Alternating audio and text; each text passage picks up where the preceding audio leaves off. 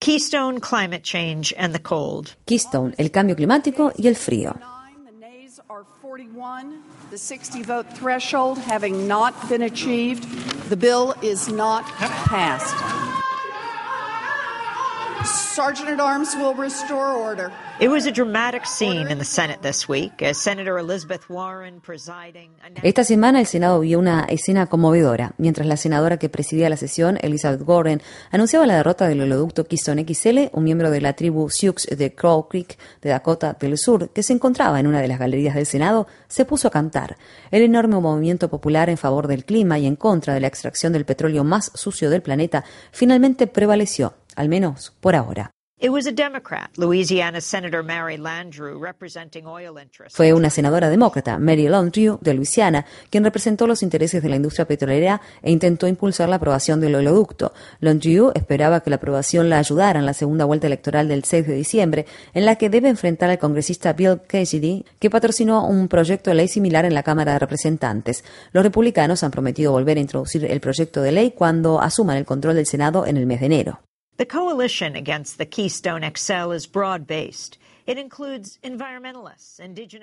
La coalición contra el oleoducto Keystone XL tiene una base amplia, comprende ambientalistas, activistas, indígenas, agricultores y ganaderos, todos preocupados por el cambio climático y la protección de sus tierras. Les preocupa la posibilidad de que se produzcan derrames de petróleo en el acuífero de Ogallala, uno de los más grandes del mundo, que se extiende desde Dakota del Sur hasta Texas y provee agua a millones de personas. El nombre de una de las organizaciones asociadas señala el riesgo único de esta coalición, Vaqueros e Indios Unidos. En las dunas y grandes llanuras del oeste, los residentes que en el siglo XIX eran más que propensos a ser adversarios, ahora se han unido para enfrentar el agresivo plan de la empresa transnacional TransCanada para imponer una traza del oleoducto que pase a través de sus tierras. Cyrus Scott, presidente de la tribu Sioux de Rosebud, de Dakota del Sur, me dijo: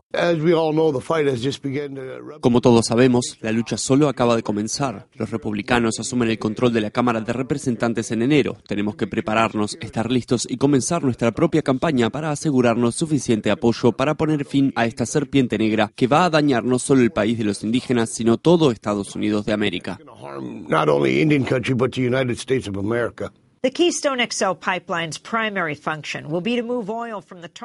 La función principal del oleoducto Keystone XL será trasladar el petróleo de las arenas alquitranadas de la región de Alberta en Canadá a las instalaciones portuarias de la costa sur de Texas para el envío del petróleo a los clientes de ultramar. También permitirá ampliar la extracción de las arenas alquitranadas, una forma de petróleo mucho más destructiva para el medio ambiente que otras. El climatólogo James Hansen, exdirector del Instituto Goddard de la NASA para Estudios Espaciales, escribió en el New York Times, si Canadá sigue adelante y no hacemos nada, el clima será historia.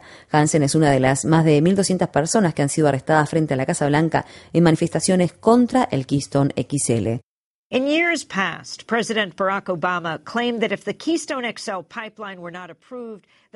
Tiempo atrás, el presidente Barack Obama había declarado que si no se aprobaba el oleoducto Keystone XL, TransCanada de todos modos construiría otro oleoducto que evitaría pasar por Estados Unidos totalmente y enviaría el petróleo a través de Canadá a su costa este u oeste. Naomi Klein, activista en defensa del clima y autora de una especie de Biblia de este nuevo movimiento que se titula This Changed Everything, Capitalism versus Climate, esto lo cambia todo, el capitalismo contra el clima, en español, afirma que el argumento ya no tiene vigencia. El día anterior a la votación en el Senado me dijo, Keystone is a pipeline that is el oleoducto Keystone está estrechamente vinculado a los planes de las industrias petroleras y del gas para ampliar drásticamente la producción en las arenas alquitranadas de Alberta. Las arenas alquitranadas están realmente rodeadas de oposición. Por donde quiera que se intente construir un nuevo oleoducto o expandir uno existente, se enfrentará a una feroz acción directa, así como a impugnaciones legales de los pueblos indígenas y otros intereses. Así que la idea de que si no se construye Keystone el petróleo va a salir de todos modos es absurda.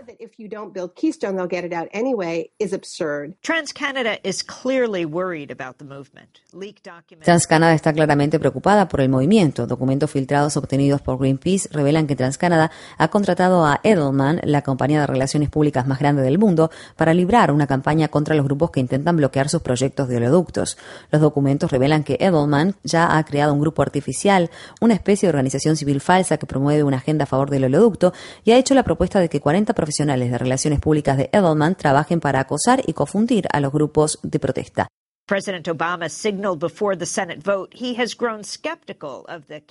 El presidente Obama señaló antes de la votación del Senado que se ha vuelto escéptico respecto al oleoducto Keystone XL y a las afirmaciones de quienes lo proponen de que generará empleos y reducirá el precio de la gasolina en el país.